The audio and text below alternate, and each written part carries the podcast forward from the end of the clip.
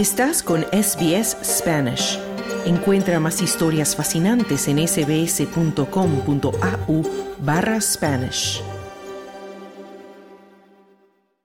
Solamente Uruguay, Costa Rica y Chile destacan entre las democracias más fuertes del mundo, según lo revela un ranking mundial publicado por la revista The Economist. Este índice anual examina a 167 países con base en cinco criterios, pluralismo electoral y la existencia de procesos democráticos, funcionamiento del gobierno, participación política de los ciudadanos, cultura política y respeto a las libertades civiles. Según la publicación británica, durante 2022 Uruguay escaló dos puntos y se consolidó como el mejor puntaje del continente americano. La politóloga Fernanda Boidi comentó a la televisión local el valor de la democracia para los uruguayos.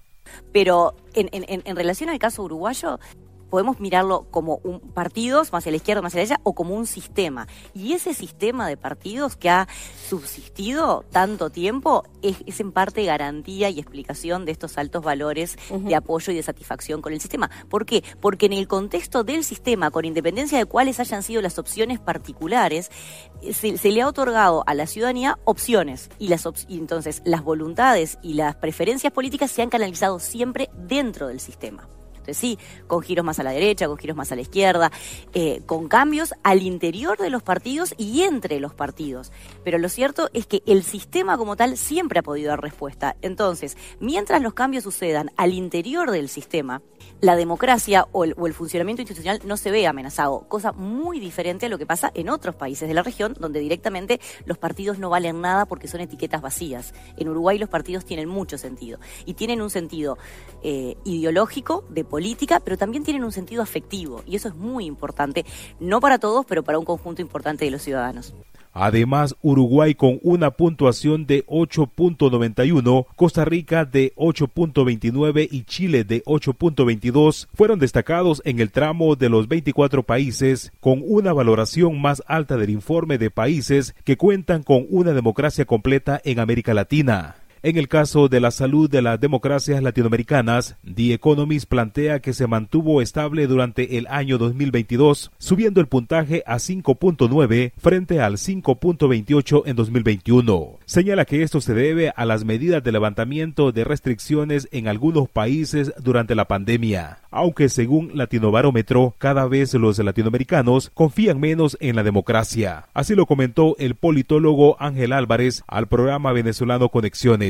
Tenemos suficientes razones para conjeturar que los latinoamericanos quieren una democracia que resuelva problemas efectivos, es decir, que se preocupa más por la parte sustantiva que por el procedimiento en sí mismo. Además, el índice destaca que la región latinoamericana tiene cuatro de los 59 regímenes autoritarios del mundo. Haití ocupa el lugar 135, Cuba es 139, Nicaragua ocupa el 143 y Venezuela es el puesto 147. En este sentido, estos cuatro países tuvieron una puntuación de cero en la selección de pluralismo y participación electoral, demostrando que en estas naciones es incapaz sostener elecciones libres. A propósito, la venezolana naturalizada costarricense Dayan Gavidia comparó la democracia en el país centroamericano. Me quedo sin palabras de la democracia en la que vivimos acá y no lo cambiaría. O sea, qué bonito poder ir a un centro electoral vestido del color del partido que apoyes o del candidato que apoyes. Eso no lo puedes vivir en Venezuela. En Venezuela es proselitismo político, si vos haces algo de eso.